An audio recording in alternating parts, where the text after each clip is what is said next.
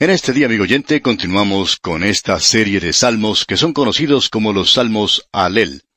Estos salmos comenzaron con el Salmo 113 y finalizan en el Salmo 118. Y estos eran entonados en las tres grandes fiestas que se celebraban, la fiesta de la Pascua, la fiesta de Pentecostés y la fiesta de los tabernáculos. En la fiesta de la Pascua, la copa pasaba alrededor siete veces, y cuando se pasaba la copa, entonces se cantaba uno de estos himnos.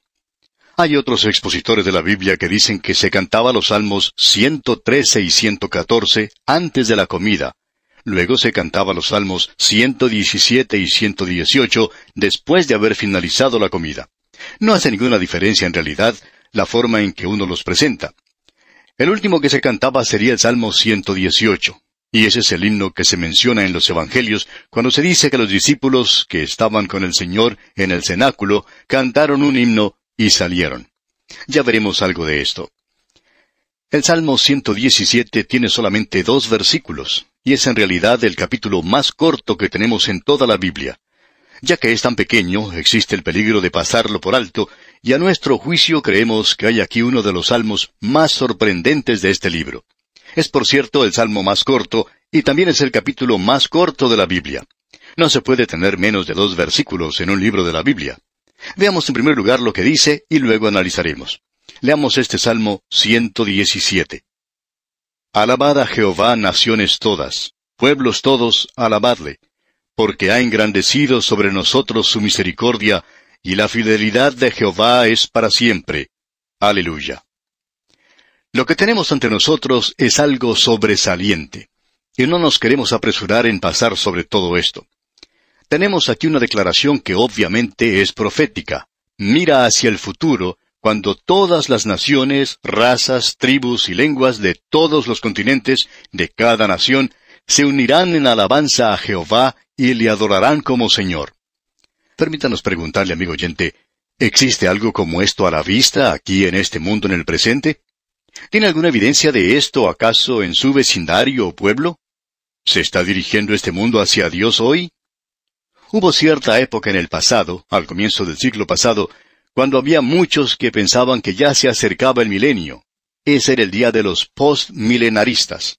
Y tuvieron su día de reconocimiento. En ese entonces, los premilenaristas deberían huir y esconderse. Sería expulsada de la ciudad sin ningún preámbulo cualquier persona que hubiera sido lo suficientemente pesimista como para decir que se acercaba un gran período de tribulación en este mundo. Tenemos ahora una gran pregunta que hacer. Aquí dice, Alabad a Jehová naciones todas. Y nuestra pregunta es, ¿dónde está en el día de hoy la nación o las naciones que cantan alabanzas a Jehová? ¿Dónde están esas naciones que adoran y le alaban a Él en sumisión a Jehová? Esa es una pregunta muy fácil de contestar. Estamos seguros que sería muy difícil para cualquier persona encontrar una nación como esa en los días actuales. Pero este es el mensaje de los profetas. Zacarías dijo allá en el capítulo dos, versículo once de su libro, Y se unirán muchas naciones a Jehová en aquel día, y me serán por pueblo. Y luego allá en el capítulo catorce, versículo dieciséis, Zacarías hace esta declaración y todos los que sobrevivieren de las naciones que vinieron contra Jerusalén, subirán de año en año para adorar al Rey, a Jehová de los ejércitos, y a celebrar la fiesta de los tabernáculos.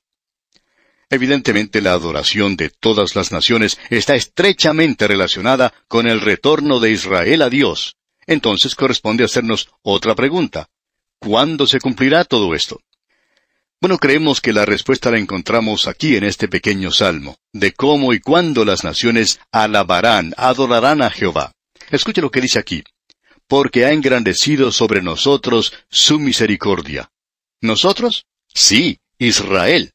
Cuando Dios es bondadoso hacia Israel, eso se refiere a lo que vendrá en el futuro, al milenio, el fin de ese periodo de la gran tribulación, cuando Él llega a este mundo y Él es benigno para con esta nación, y Él será bondadoso para con todas las naciones de la tierra. Y en ese entonces se nos dice allá en Miqueas capítulo siete versículo veinte, cumplirás la verdad a Jacob y a Abraham la misericordia que juraste a nuestros padres desde tiempos antiguos. Y en Isaías capítulo cincuenta y cuatro, versículos siete y ocho se nos dice, Por un breve momento te abandoné, pero te recogeré con grandes misericordias. Con un poco de ira escondí mi rostro de ti por un momento, pero con misericordia eterna tendré compasión de ti, dijo Jehová tu Redentor.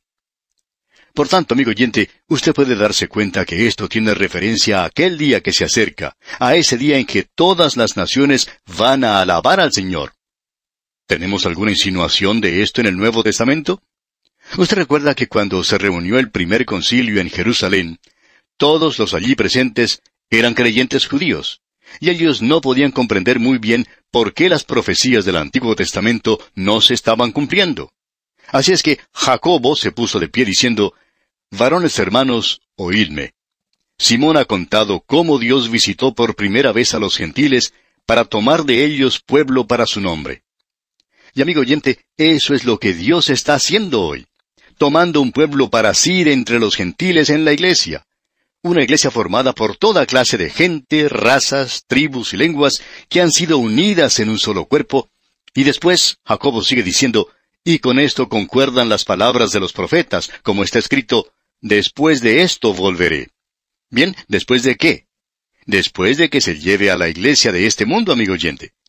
Allá en el libro de los Hechos de los Apóstoles, capítulo 15, versículos 16 al 18, leemos, Volveré y reedificaré el tabernáculo de David que está caído, y repararé sus ruinas, y lo volveré a levantar, para que el resto de los hombres busque al Señor, y todos los gentiles sobre los cuales es invocado mi nombre, dice el Señor que hace conocer todo esto desde tiempos antiguos.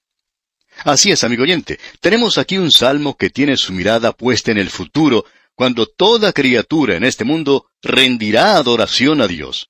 Y eso simplemente no está sucediendo en el día de hoy. Quizá esté sucediendo en el rinconcito donde usted vive, pero no tenemos evidencia de que esté sucediendo en otras partes del mundo. La gente simplemente no se está volviendo en masa hacia Dios.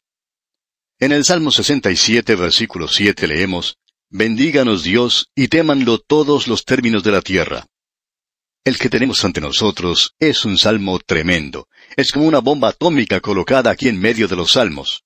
Y debemos decir, amigo oyente, que cuando explote esta pequeña bomba atómica, usted no va a poder encontrar a ningún postmilenario o a ningún amilenario en ningún lugar, porque los hará volar a todos. Este es un gran salmo, aunque es pequeño. No lo pase por alto.